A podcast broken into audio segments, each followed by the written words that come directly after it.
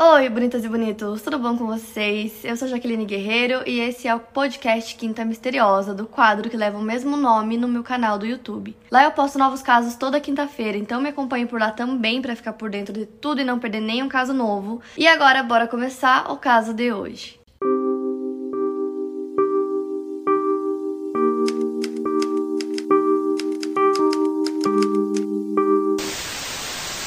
Caso que eu vou contar para vocês hoje é o caso que vocês mais me pediram nas últimas semanas. Vocês pediam todos os dias esse caso, que é o caso da Terry Joe. É um caso que ele é mais antigo, então eu acho que alguns sites publicaram, alguns perfis no Instagram, e aí a galera começou a falar muito sobre esse caso, mas não é um caso novo. E enfim, é um caso mais antigo que eu já conhecia e tava na minha lista, eu ia trazer para vocês algum dia, mas vocês pediram muito, então eu vou contar para vocês a história hoje. Esse é um dos casos assim mais inacreditáveis de todos, assim, na minha opinião, principalmente dos que eu já gravei. Esse é um dos mais inacreditáveis. Parece assim, história de filme real. É bizarro. Então, como sempre, eu vou contar pra vocês desde o começo pra vocês entenderem bem esse caso. O Arthur Duperol morava em Green Bay, Wisconsin, nos Estados Unidos, com a sua família, a esposa Jean e os filhos Brian, de 14 anos, o mais velho, a Terry Joe, de 11 e a Renee, de 7. O Arthur, o pai, era oftalmologista e ele tinha um sonho de viver em um barco pelo mar com a família dele, então ele queria, tipo, largar tudo e viver a vida assim, pelo mar mesmo, com a família, num barco. Era o sonho dele, porém seria uma mudança gigante na vida de todos eles, então eles decidiram passar uma semana vivendo assim em um barco no mar e aí se eles gostassem eles estenderiam para um mês e quem sabe eles realmente largariam tudo e viveriam assim. Então ele marcou essa viagem que ele já queria há muitos anos e decidiu levar toda a família junto para essa aventura nas Bahamas. Então se eles se adaptassem era isso que ele queria para a vida dele. O Arthur já tinha certa experiência com barcos, ele já tinha atravessado o Rio Green Bay algumas vezes, mas não é, não tinha experiência suficiente para ir só ele com a família. Então ele viajou com a família família para Fort Lauderdale, não sei se é assim que pronuncia, na Flórida. E lá ele alugou um iate de luxo chamado Bluebell, então eles partiriam da Flórida para as Bahamas. O proprietário do iate era um homem chamado Harold Pegg, mas o Arthur contratou um ex-piloto de caça da Força Aérea e marinheiro experiente para poder comandar o navio. E esse homem era o Julian Harvey. A esposa dele, Mary Dean, também iria nessa aventura, já que provavelmente duraria um mês, então ela iria junto com eles. E um detalhe que eu quero citar para vocês já nessa parte é que a Mary era a sexta esposa do Julian, então apenas lembrem disso, mantenham isso em mente. A viagem começou no dia 8 de novembro de 1961 e desde o começo foi uma viagem muito tranquila, muito feliz. Então a família passou todos aqueles dias mergulhando no mar, conhecendo pequenas ilhas que tinham pelo caminho. Então eles iam até essas ilhas, eles comiam frutos do mar frescos todos os dias, pegavam conchas no mar, iam até as praias para conhecer. Então, assim, desde o início a viagem foi perfeita, exatamente do jeito que eles tinham imaginado. Então, no início do domingo, o Arthur e o Julian foram no escritório do comissário Roderick Pinder para preencher os formulários para deixar as Bahamas e voltar para os Estados Unidos depois de mais de um mês em alto mar. Então, no dia 12 de novembro, a família começou a jornada de volta para Flórida, então era no domingo à noite. Então já era noite e sempre à noite era o momento que eles iam dormir, então não era o momento de pilotar é, o iate, mas naquele dia o Julian decidiu que ele iria pilotar um pouco à noite, então era a primeira vez que ele ia fazer isso durante toda a viagem. E aí a Terry Jo tava muito cansada, tava com sono, e ela decidiu descer pra cabine dela, ela tava dividindo uma cabine com a irmã mais nova, a Renee. Então ela foi dormir, o restante da família ficou lá, porque eles acharam super legal que naquele dia o Julian decidiu que ia pilotar um pouco à noite também. Decidiram ficar lá curtindo aquele restinho de viagem. Então a Terry Jo dormiu e algum tempo depois, não sabe exatamente que horas isso aconteceu, ela acordou com os gritos do irmão dela, o Brian. Ele gritava assim, desesperado. E era um grito horrível, assim, um grito de pânico. Então ela sabia que tinha alguma coisa errada acontecendo, mas ela ficou tão aterrorizada de acordar com aqueles gritos que ela ficou imóvel na cama, ela não sabia o que fazer. Então teve muito barulho e de repente o barulho cessou. Então ela ficou mais ou menos uns 5 minutos parada, é, sem saber o que fazer, sem reação, até que ela decidiu sair da cabine dela para ver o que tinha acontecido. Então, logo que ela saiu, tinha uma parte assim do iate que era usada como cozinha durante o dia e à noite virava um quarto. E no chão ela viu os corpos da mãe e do irmão em uma poça de sangue. E naquele momento ela não sabia se eles estavam mortos. Era uma cena horrível e ela tinha só 11 anos de idade. Então, assim, ela não conseguiu raciocinar na hora que estava acontecendo. Lembrando também que estava à noite, então provavelmente estava escuro, não dava para ver direito. E aí ela sobe as escadas e pela escotilha ela consegue ver um pouco da parte de cima do iate. Ela vê outra poça de sangue.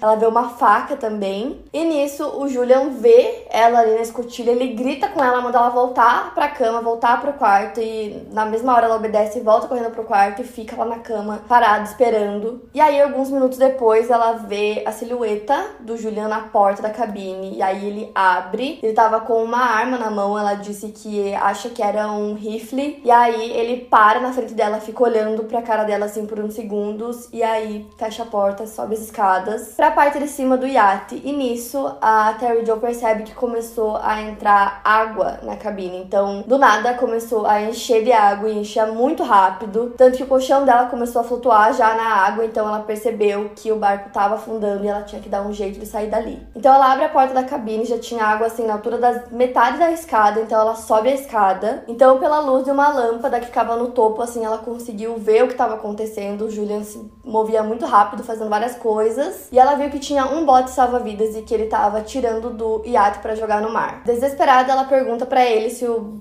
iate tá afundando e ele grita que sim. E ele manda ela segurar, tipo, uma linha é, que tava amarrada no bote salva-vidas para que ele não escapasse, né? Que não fosse flutuando pelo mar. Então ela segura, mas ela tava aterrorizada com tudo que ela tinha acabado de ver. Então acaba escapando da mão dela e começa a se distanciar do iate. Quando o Julian percebe isso, ele pula no mar e vai atrás do bote. E de repente ele simplesmente desapareceu no mar entrou no bote desapareceu, assim, à noite ela não conseguia ver mais nada. E a água não parava de entrar no iate, então o iate já tava afundando. Então ali ela percebeu que ele fugiu, que ele deixou ela lá para morrer sozinha no iate, que em poucos minutos estaria afundado. Então ela lembrou da boia de cortiça, que era mantida amarrada ao lado superior direito da cabine principal, que agora estava apenas um pouco acima da água. Então ela nadou até a boia, conseguiu desamarrar a boia, subiu em cima, e nessa altura o iate já estava assim quase completamente afundado. Porém, é, pelo que eu entendi, ou ela não conseguiu desamarrar por completo, ou ficou meio preso o fio, que na hora que o iate afundou completamente, esse fio que ficou preso foi puxando a boia pro fundo do mar e ela tava em cima, então ela foi afundando junto e ela teve que, naquele momento, conseguir tirar, desamarrar por completo para que a boia flutuasse e ela conseguisse ir pra superfície e subir em cima da boia. Gente, vocês têm noção dessa cena? Imagina à noite. Ela tinha 11 anos, acabou de ver uma cena horrível dentro daquele iate sem entender nada o porquê que aquilo aconteceu. Ela tava sozinha, abandonada no iate para morrer e tinha que sobreviver e, enfim, ela conseguiu fazer tudo isso, que é surreal, sério, incrível o que ela conseguiu fazer. E aí ela subiu na boia, conseguiu subir e aí ficou flutuando no mar aberto, no escuro. O iate afundou completamente e ela tava lá sozinha e ela conta que ela ficou com muito medo que ele voltasse, que o Julian voltasse voltasse atrás dela. Então ela deitou dentro da boia e ficou bem quieta, sem fazer um barulho, morrendo de medo que ele voltasse. E como eu disse para vocês, ela tinha só 11 anos, então assim, tudo que ela viu naquele momento foi tudo muito rápido para uma criança muito difícil de raciocinar, entender o que estava acontecendo. Então, ela sabia que tinha acontecido uma coisa horrível naquele ato, mas ela não conseguia entender o porquê que aquilo aconteceu. Ela não tinha água, ela não tinha comida, ela tava vestindo apenas o pijama, então ela não tinha assim nenhuma roupa para se proteger, porque a noite faz frio, de dia faz muito calor, e ela tava simplesmente abandonada no meio do mar. Ela conta que 90% do tempo ela tava molhada e que ela sempre gostou muito de água, então ela não tinha medo naquele momento que ela tava no mar sozinha. Ela não ficou com medo de, sei lá, que ela caísse no mar ou que, enfim, alguma coisa lhe acontecesse. Que ela só ficava pensando: onde tá o meu pai? Porque ela não viu o pai dela no iate, ela só viu a mãe e o irmão. E pelo que eu consegui entender pelas fotos, ele era cheio de furinhos, então ela ficava, tipo, molhada o tempo inteiro e aí devia estar tá muito frio e sozinha. Então ela ficou lá esperando que alguém a encontrasse. Já o Julian, que tinha fugido no bote, é, alguns tripulantes encontraram ele no dia seguinte. E logo de início que resgataram ele, né? Ele já explicou que ele tinha perdido o iate, que tinha fundado com a esposa e com uma família é, que também estava lá. E aí ele disse que ele tinha sido contratado pela família e que ele não conseguiu salvar todo mundo, só conseguiu se salvar. E desde o início foi muito esquisita essa história dele porque ele estava muito calmo. Ele falava tudo com a maior tranquilidade do mundo. Então, para uma pessoa que acabou de perder a esposa e uma família toda que ele estava lá trabalhando para eles, ele estava muito calmo com a situação. Então, desde o início foi bem esquisito. Quando ele contou o que aconteceu, é, a palavra em inglês, pela tradução, diz que é um tipo de tempestade localizada ou um vento repentino muito forte. Ele conta que isso aconteceu e que a sua esposa e alguns membros da família foram golpeados pelos mastros do iate que escaparam. E aí ele diz que escapou gás na sala de máquinas que começou a vazar e aí o barco começou a pegar fogo e foi afundando lentamente, foi tudo muito rápido. E ele só conseguiu lançar o bote para fora e se salvar e aí o incêndio tomou conta do iate acabou atingindo todos os demais, menos ele. Quando ele contou essa história, que inclusive ele mudou a versão várias vezes, ele era bem consistente com o que ele contava, o dono do iate do Bluebell, que era o Harold Pegg, disse que a história dele era extremamente assim sem sentido, porque ele fala que o mastro caiu e bateu neles e aí, enfim, que aconteceu tudo aquilo. Mas o Bluebell tinha sido inspecionado antes e o mastro era novinho, tipo, não tinha como isso acontecer. E até o melhor amigo do Julian, o James Boozer, ele disse que escutou a história várias vezes e que ele vivia mudando a versão. Então, até para ele, que era tipo o melhor amigo do Julian, a história tava esquisita. Tipo assim, simplesmente as coisas não se encaixavam. E a polícia, obviamente, começou a investigar, né, esse acidente, e aí eles começaram a olhar o histórico do Julian, e aí eles perceberam que tinha várias coisas ali. Primeiro, como eu contei para vocês, a Mary era a sexta esposa dele, e a polícia descobriu um hábito que ele tinha de conhecer uma mulher, então ele acabava de conhecer, ele logo pedia em casamento, e aí ficava pouquíssimo tempo com a mulher, e aí dizia que não queria mais ficar com ela porque o amor tinha acabado. E além desse fato dele fazer isso com várias mulheres, né, casou com seis mulheres dessa mesma mesma forma, tinha uma história específica que era muito conhecida por várias pessoas que conheciam o Julian. E essa história aconteceu com a terceira ou a quarta esposa dele, que se chamava Joan, e aconteceu em 1949, o caso de 1961. E aí, nessa história, é, o Julian conta que ele foi buscar a esposa e a mãe dela no cinema. Então foi buscar as duas, eles estavam indo de volta para casa. Quando ele conta que o carro desviou da ponte e aí acabou, tipo, descendo a ladeira em rumo a assim, a um rio, alguma coisa assim, e aí ele conseguiu pular para fora do carro. O carro caiu na água, afundou com as duas dentro. Os mergulhadores foram até o local para procurar pela esposa dele e a sogra. E o Julian ficava contando essa história, como ele conseguiu escapar pulando do carro em movimento, tipo assim, meio que se achando com toda a história. E aí uma coisa que eles conseguiram constatar é que ele na verdade não tentou salvar a esposa e nem a sogra em nenhum momento. E ele também não parecia nem um pouco triste com a morte da esposa.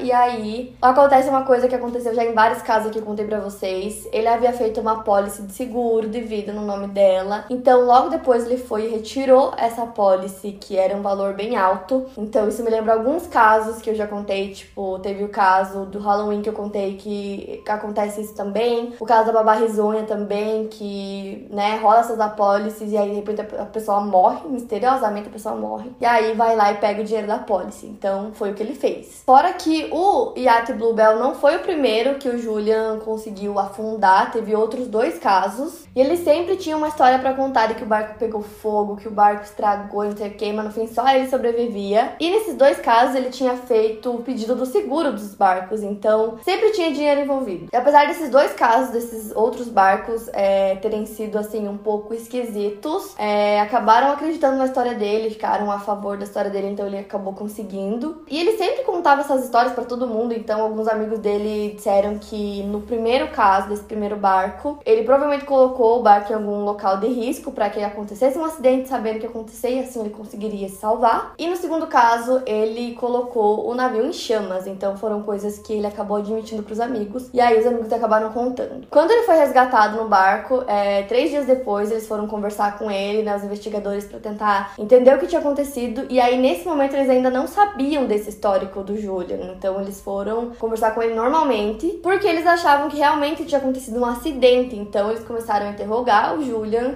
e quanto mais a fundo eles iam na história, mais inconsistente ele ficava nas respostas, mais ele mudava a história. Então eles foram achando vários buracos ali na história, porque cada hora ele falava uma coisa, de repente ele falava esquecia e aí falava outra coisa. Então eles já perceberam que realmente parecia que tinha alguma coisa esquisita. Para os investigadores, ele contou que deu um problema no mastro e ele disse que o mastro caiu diretamente no iate, o que era estranho porque normalmente quando os mastros são quebrados por tempestade ou por vento, normalmente eles caem inclinados. E a história dele dizia que o mastro caiu tipo reto, direto, bem no meio do iate. E aí ele conta que enquanto tudo isso aconteceu, ele pediu pro Arthur dirigir o Bluebell enquanto ele procurava por cortadores de cabo para cortar o cordame abatido. Mas ele disse que começou a pegar fogo no iate e quando o fogo rompeu a sala de máquinas, se espalhou por toda a cabine muito rápido. E aí ele disse que tinha mandado o Arthur seguir um curso específico que era a favor do vento e isso na verdade começou a acender mais as chamas. E aí ele conta que mesmo vendo que tava no sentido que tava piorando a situação, o Arthur continuou seguindo a mesma direção, o que é muito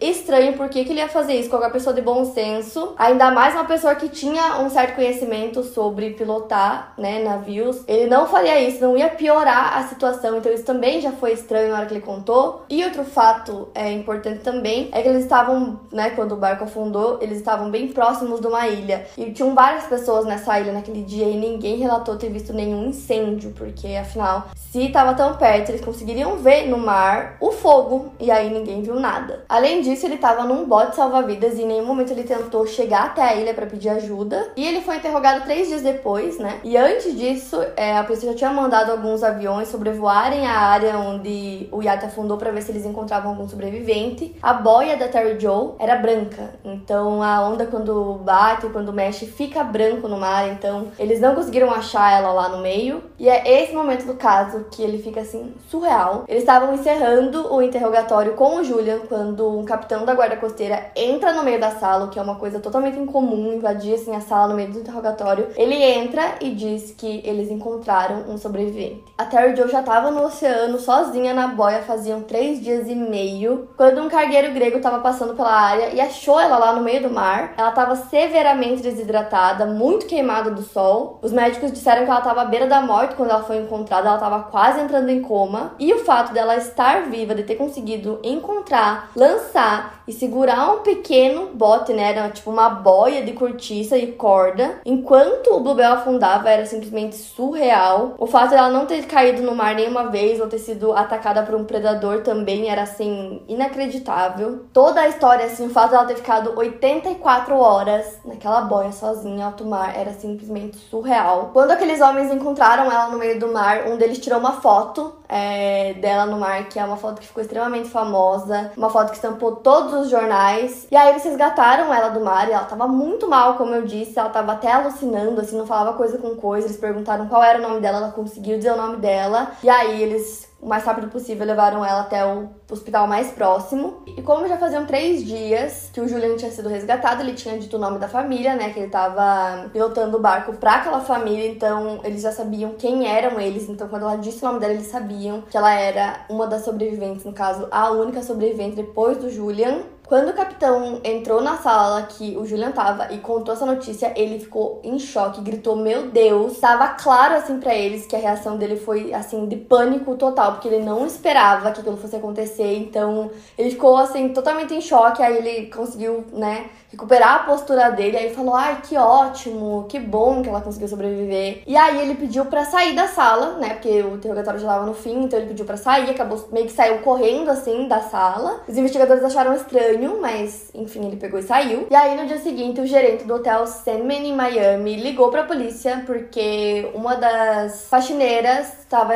né, limpando os quartos e um desses quartos que ela entrou, ela sentiu um cheiro muito forte vindo do banheiro, era o quarto número 17, e ela não conseguiu abrir a porta do banheiro para ver o que era. E aí ela chamou outras pessoas para ajudarem ela a abrir a porta, e quando eles abriram, eles viram o cadáver do Julian. Ele estava coberto de cortes nas pernas, no tornozelo e na garganta, e ele deixou um bilhete é, que estava endereçado ao seu melhor amigo, James Boozer, que dizia: Eu estou tendo um colapso nervoso, eu não consigo continuar, eu vou sair agora, eu acho que eu não gosto da vida ou eu simplesmente não sei o que fazer com a minha. Nessa mensagem, ele também providenciou uma adoção para o filho dele e solicitou que o corpo dele fosse jogado no mar. O que acabou acontecendo? Eles atenderam a esse desejo dele. E aí, no dia anterior, quando eles encontraram a Terry Joe, ela havia sido levada para o hospital para cuidar das queimaduras, da desidratação. Aí, depois que ela acordou, que ela estava melhor, que cuidaram dela, eles foram até o quarto que ela estava no hospital para poder conversar com ela, para ver qual seria a versão dela da história. Então, lá foram os investigadores da Guarda Costeira conversar com ela. Eles foram duas vezes, pessoas diferentes, em momentos diferentes. E nessas duas vezes, ela contou exatamente a mesma versão, do mesmo jeito, sem mudar nada. E aí, eles ficaram com a versão dela, primeiro que ela contou a mesma coisa, então ela não mudou os fatos nenhuma vez. O Julian havia mudado várias vezes, cada hora falava uma coisa. Já tinha um histórico, né, de ter afundado outros barcos, das todas as esposas dele, enfim. Então, no fim, aceitaram a versão dela. E como o Julian havia se matado, não tinha como saber é, realmente qual foi a ordem dos fatos, o que aconteceu, por que aconteceu. Até hoje é um mistério o porquê ele, né, assassinou todo mundo no iate, menos a Terry Joe. Ele entrou no quarto dela com uma arma e aí saiu. Não sabe por que ele fez isso, porque ele poupou a vida dela. E aí a Terry Joe nunca mais quis falar sobre o assunto. Anos depois, ela escreveu um livro que eu vou falar mais pra frente no vídeo. Mas nesse livro, ela escreveu com coautoria de um psicólogo. E aí eles meio que teorizaram é, o motivo, o que, o que realmente aconteceu naquele dia. E essa teoria é super bem aceita e ela conta que basicamente o que aconteceu foi que o Julian tinha um plano, eles estavam voltando para Flórida e o plano dele era assassinar sua esposa dentro do Bluebell sem que ninguém descobrisse, provavelmente por dinheiro, como das outras vezes, ele tinha feito um seguro de vida para ela de 20 mil dólares. Então eles acreditam que a ideia dele era jogar o corpo dela no mar e dizer que ela caiu, que ele não conseguiu salvar ela e aí ele pouparia as outras pessoas, conseguiria pegar o seguro seguro e seguiria a vida dele. Mas nessa teoria, é, o plano dele não ocorreu da forma que ele esperava. Então, ou ele fez muito barulho, ou ela começou a gritar, pediu por ajuda. E como eles foram dormir mais tarde naquele dia, é possível que eles tenham ouvido